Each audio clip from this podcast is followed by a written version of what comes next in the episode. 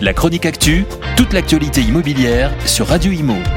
En partenariat avec Regus, des espaces de travail adaptés à chacun. Le marché immobilier au Qatar à l'aube de la Coupe du Monde se corse et pour cause, les propriétaires de biens veulent maximiser leurs profits.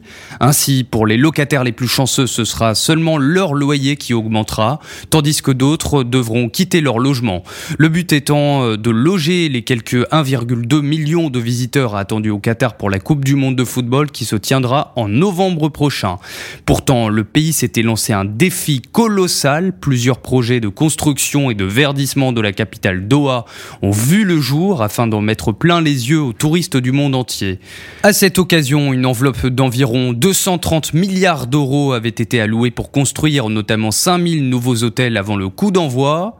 Néanmoins, ces dernières semaines, de plus en plus d'habitants, essentiellement de travailleurs, ont constaté une hausse exceptionnelle de leur loyer allant de 20 à 40%. De nombreux arrêts de renouvellement de contrats de location ont également été actés, plongeant ces travailleurs dans un désarroi le plus total. Quelques sociétés de gestion immobilière ont d'ailleurs fait face à de nombreuses plaintes qui se sont multipliées ces derniers jours sur les réseaux sociaux.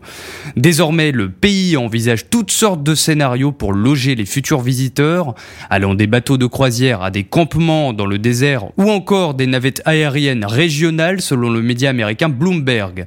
Les propriétaires, quant à eux, n'ont qu'un objectif, augmenter les loyers afin de combler le manque à gagner qu'ils auraient fait s'ils avaient mis leurs biens sur Airbnb par exemple.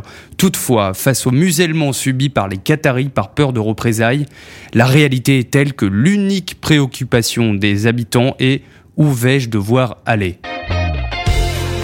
La chronique actu, toute l'actualité immobilière sur Radio Imo. En partenariat avec Regus, des espaces de travail adaptés à chacun.